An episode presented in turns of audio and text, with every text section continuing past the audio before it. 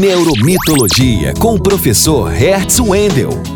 Todo mundo já tomou uma decisão rápida na vida, mas nem toda decisão foi a correta. Afinal, cometemos muitos erros. E por que isso acontece? Nosso entendimento da realidade a qualquer momento pode ser distorcido graças aos vieses cognitivos. Eles são um comportamento mental que evoluiu para tomarmos decisões mais rápidas, o que foi muito importante para a nossa sobrevivência. Formam o que os especialistas chamam de heurísticas, conjuntos de atalhos mentais para interpretar, compreender e julgar rapidamente objetos, pessoas ou situações. Como e por que decidimos é irracional e instintivo.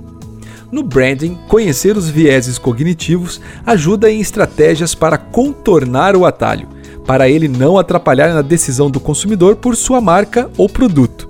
Por exemplo, no viés do falso consenso, o consumidor ouve duas opiniões negativas sobre o seu produto e logo conclui que todo mundo odeia o seu produto.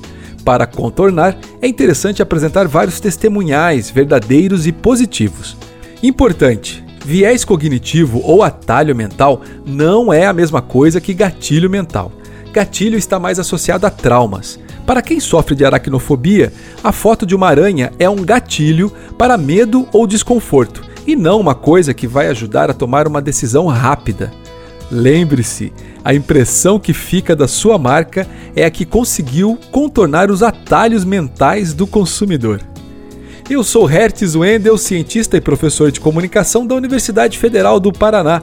Para saber mais sobre mito e neurociência aplicados na gestão da sua marca, temos um encontro marcado no Instagram. No Instagram, acesse Neuromitologia e saiba como o passado dos mitos e o futuro da neurociência ajudam a compreender o universo do consumo.